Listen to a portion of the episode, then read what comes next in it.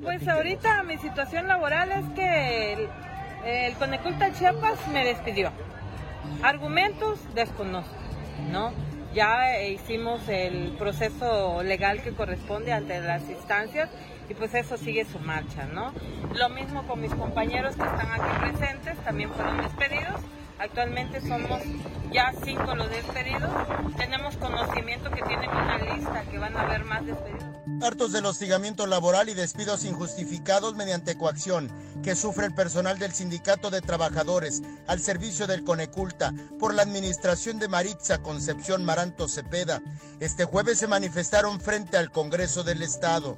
Ya, ya estuvo de toda esta intimidación que está haciendo los directivos del Coneculta, ¿no? Este, en cuanto a, a las propuestas que nosotros estamos haciendo en el pliego petitorio ante la Junta de Conciliación y Arbitraje. Aseguraron que la administración de Maritza Concepción Maranto Cepeda se niega a respetar el contrato colectivo de trabajo y le falta voluntad para conciliar con la base trabajadora. El día de ayer tuvimos la mesa conciliación allá en la Junta. No hubo propuesta porque realmente ellos no llevaban. Llevaban nada más su propuesta de manera económica, ¿no? Lo que ellos acordaban podían hacerlo.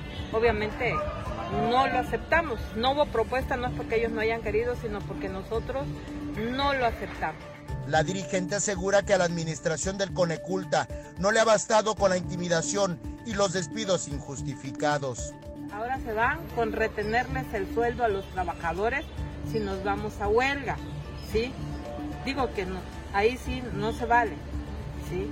Porque eso ni siquiera les compete a ellos hacer ese tipo de reuniones ni intimidarlos. Eso nos compete a nosotros como base sindical y su servidor como dirigente, ¿no? Yo nunca he dicho que, este, que sí se va a hacer la huelga. Yo lo que he dicho que si no hay propuestas, pues no nos queda de otra, pero todo va a ser dentro del marco de la legalidad. Con imágenes de Christopher Canter, Eric Ordóñez, Alerta Chiapas.